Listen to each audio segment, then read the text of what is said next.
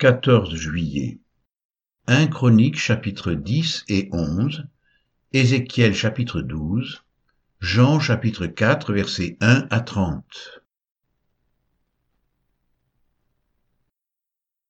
1 Chronique chapitre 10 Les Philistins livrèrent bataille à Israël, et les hommes d'Israël prirent la fuite devant les Philistins, et tombèrent morts sur la montagne de Gilboa.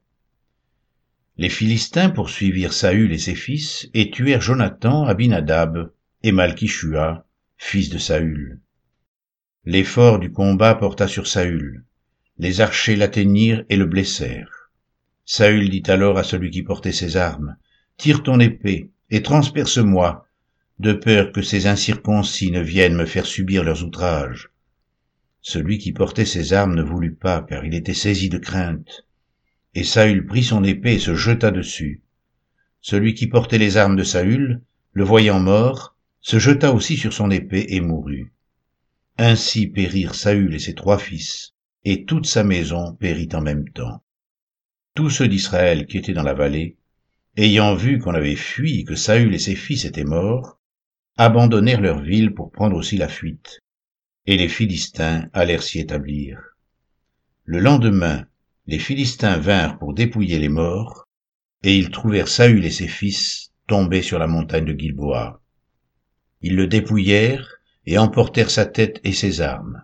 Puis ils firent annoncer ces bonnes nouvelles par tout le pays des Philistins, à leurs idoles et au peuple. Ils mirent les armes de Saül dans la maison de leur Dieu, et ils attachèrent son crâne dans le temple de Dagon. Tout Jabès en Galaad ayant appris tout ce que les Philistins avaient fait à Saül, tous les hommes vaillants se levèrent, prirent le corps de Saül et ceux de ses fils, et les transportèrent à Jabès.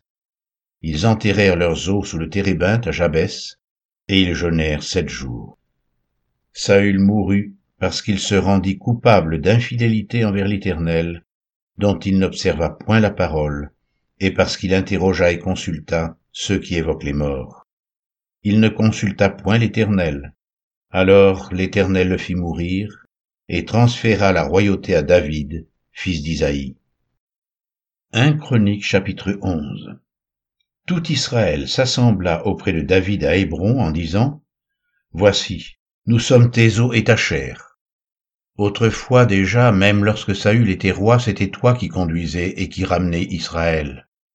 L'Éternel ton Dieu t'a dit, Tu pèteras mon peuple d'Israël, et tu seras le chef de mon peuple d'Israël. Ainsi tous les anciens d'Israël vinrent auprès du roi à Hébron, et David fit alliance avec eux à Hébron devant l'Éternel. Ils joignirent David pour roi sur Israël, selon la parole de l'Éternel prononcée par Samuel. David marcha avec tout Israël sur Jérusalem qui est Jébus. Là étaient les Jébusiens, habitants du pays. Les habitants de Jébus dirent à David, Tu n'entreras point ici. Mais David s'empara de la forteresse de Sion, c'est la cité de David. David avait dit, Quiconque battra le premier les Jébusiens sera chef et prince. Joab, fils de Tseruja, monta le premier, et il devint chef. David s'établit dans la forteresse, c'est pourquoi on l'appela cité de David. Il fit tout autour de la ville des constructions, depuis Milo et aux environs, et Joab répara le reste de la ville. David devenait de plus en plus grand, et l'Éternel des armées était avec lui. Voici les chefs des vaillants hommes qui étaient au service de David, et qui l'aidèrent, avec tout Israël, à assurer sa domination afin de l'établir roi, selon la parole de l'Éternel au sujet d'Israël. Voici d'après leur nombre les vaillants hommes qui étaient au service de David. Jachobéam, fils de Hakmoni, l'un des principaux officiers. Il brandit sa lance sur trois cents hommes, qu'il fit périr en une seule fois. Après lui, Éléazar, fils de Dodo, l'Achochite, l'un des trois guerriers. Il était avec David à Pas d'Amim, où les Philistins s'étaient rassemblés pour combattre. Il y avait là une parcelle de terre remplie d'orge, et le peuple fuyait devant les Philistins. Ils se placèrent au milieu du champ, le protégèrent et battirent les Philistins et l'Éternel opéra une grande délivrance. Trois des trente chefs descendirent auprès de David sur le rocher dans la caverne d'Adulam, lorsque le camp des Philistins était dressé dans la vallée des Réphaïm. David était alors dans la forteresse, et il y avait un poste de Philistins à Bethléem. David eut un désir, et il dit, Qui me fera boire de l'eau de la citerne qui est à la porte de Bethléem? Alors les trois hommes passèrent au travers du camp des Philistins, et puisèrent de l'eau de la citerne qui est à la porte de Bethléem. Ils l'apportèrent et la présentèrent à David. Mais David ne voulut pas la boire, et il la répandit devant l'Éternel. Il dit, Que mon Dieu me garde de faire cela. Boirai-je le sang de ces hommes qui sont allés au péril de leur vie, car c'est au péril de leur vie qu'ils l'ont apportée. Et il ne voulut pas la boire. Voilà ce que firent ces trois vaillants hommes. Abishai, frère de Joab, était le chef des trois il brandit sa lance sur trois cents hommes et les tua. Et il eut du renom parmi les trois. Il était le plus considéré des trois de la seconde série, et il fut leur chef, mais il n'égala pas les trois premiers. Benaja, fils de Jéhojada, fils d'un homme de Captséel, rempli de valeur et célèbre par ses exploits. Il frappa les deux lions de Moab. Il descendit au milieu d'une citerne, où il frappa un lion un jour de neige. Il frappa un Égyptien d'une stature de cinq coudées, et ayant à la main une lance comme une ensouple de tisserand. Il descendit contre lui avec un bâton, arracha la lance de la main de l'Égyptien, et s'en servit pour le tuer. Voilà ce que fit Benaja, fils de Jéhojada. Et il eut du renom parmi les trois vaillants hommes. Il était le plus considéré des trente, mais il n'égala pas les trois premiers. David l'admit dans son conseil secret. Homme vaillant de l'armée, Azaël, frère de Joab, Elkanan, fils de Dodo de Bethléem, Shammot d'Aror, Eletz de Palon, Ira, fils d'Ikesh de Tekoa, Abiezer d'Anatoth, Sibékai le Hushachite, Ilaï d'Ashoach, Maharai de Netopha, Eled, fils de Baana de Netopha, Itaï, fils de Ribaï, de Gibéa, des fils de Benjamin, Benaja de Piraton, Uraï de Nachalégash, Abiel d'Araba, Azmavet de Bakarom, Eliashba de Shaalbon, Bené Hachem de Gizon, Jonathan, fils de Shagé d'Arar, Achiam, fils de Sakar d'Arar, Eliphal, fils d'Ur, Épher de Mekera, Achija de Palon, Etzro de Carmel,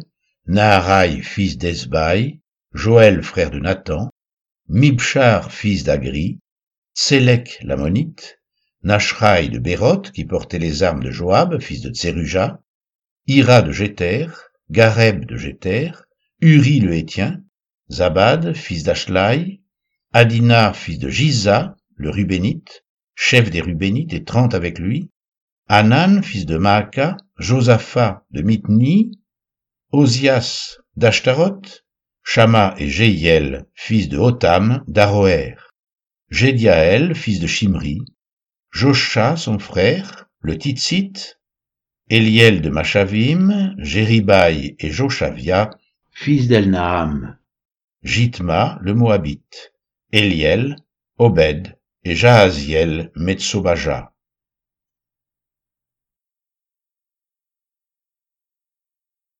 Ézéchiel chapitre 12 La parole de l'Éternel me fut adressée en ces mots.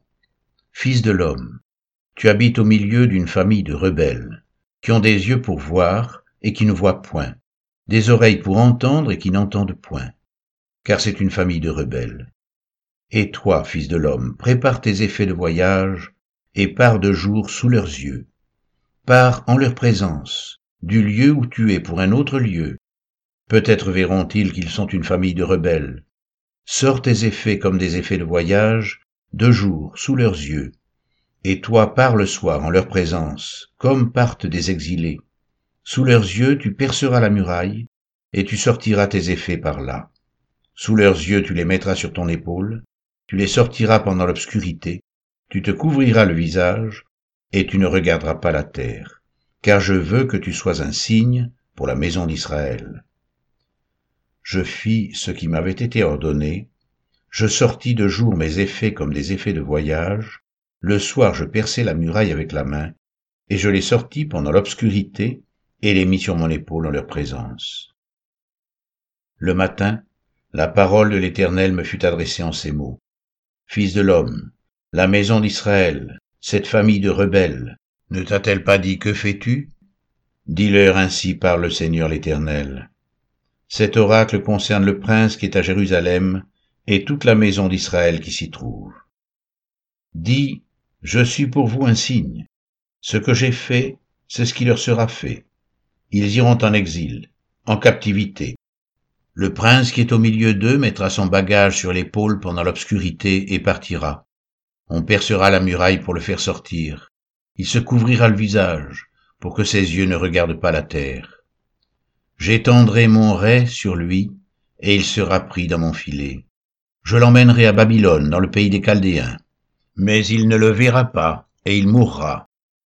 Tous ceux qui l'entourent et lui sont en aide, et toutes ses troupes, je les disperserai à tous les vents, et je tirerai l'épée derrière eux. Et ils sauront que je suis l'Éternel, quand je les disséminerai parmi les nations, quand je les disperserai en divers pays. Mais je laisserai d'eux quelques hommes qui échapperont à l'épée, à la famine et à la peste, afin qu'ils racontent toutes leurs abominations parmi les nations où ils iront, et ils sauront que je suis l'Éternel. La parole de l'Éternel me fut adressée en ces mots, Fils de l'homme, tu mangeras ton pain avec tremblement, tu boiras ton eau avec inquiétude et angoisse. Dis au peuple du pays, ainsi parle le Seigneur l'Éternel, sur les habitants de Jérusalem dans la terre d'Israël. Ils mangeront leur pain avec angoisse, et ils boiront leur eau avec épouvante, car leur pays sera dépouillé de tout ce qu'il contient, à cause de la violence de tous ceux qui l'habitent. Les villes peuplées seront détruites, et le pays sera ravagé, et vous saurez que je suis l'Éternel. La parole de l'Éternel me fut adressée en ces mots, Fils de l'homme, que signifient ces discours moqueurs que vous tenez dans le pays d'Israël? Les jours se prolongent et toutes les visions restent sans effet. C'est pourquoi, dis-leur, ainsi parle le Seigneur l'Éternel. Je ferai cesser ces discours moqueurs, on ne les tiendra plus en Israël. Dis-leur au contraire, les jours approchent et toutes les visions s'accompliront. Car il n'y aura plus de visions vaines ni d'oracles trompeurs au milieu de la maison d'Israël car moi l'Éternel je parlerai. Ce que je dirai s'accomplira, et ne sera plus différé. Oui, de vos jours, famille de rebelles, je prononcerai une parole et je l'accomplirai, dit le Seigneur l'Éternel. La parole de l'Éternel me fut adressée en ces mots, Fils de l'homme, voici la maison d'Israël dit, les visions qu'il a ne sont pas près de s'accomplir. Il prophétise pour des temps éloignés. C'est pourquoi dis-leur, ainsi parle le Seigneur l'Éternel. Il n'y aura plus de délai dans l'accomplissement de mes paroles. La parole que je prononcerai s'accomplira, dit le Seigneur l'Éternel.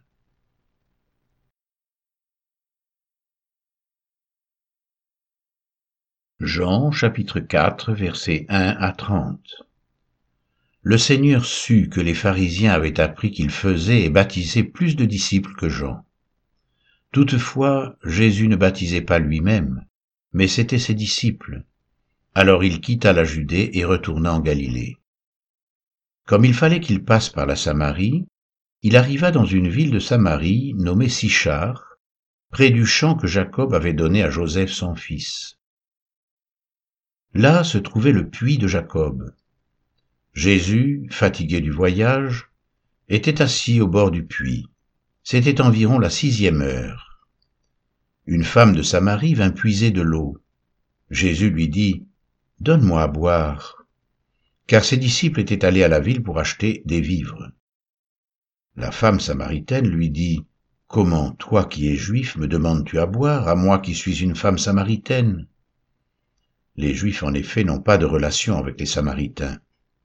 Jésus lui répondit, Si tu connaissais le don de Dieu, et qui est celui qui te dit Donne-moi à boire Tu lui aurais toi-même demandé à boire, et il t'aurait donné de l'eau vive. Seigneur, lui dit la femme, tu n'as rien pour puiser, et le puits est profond.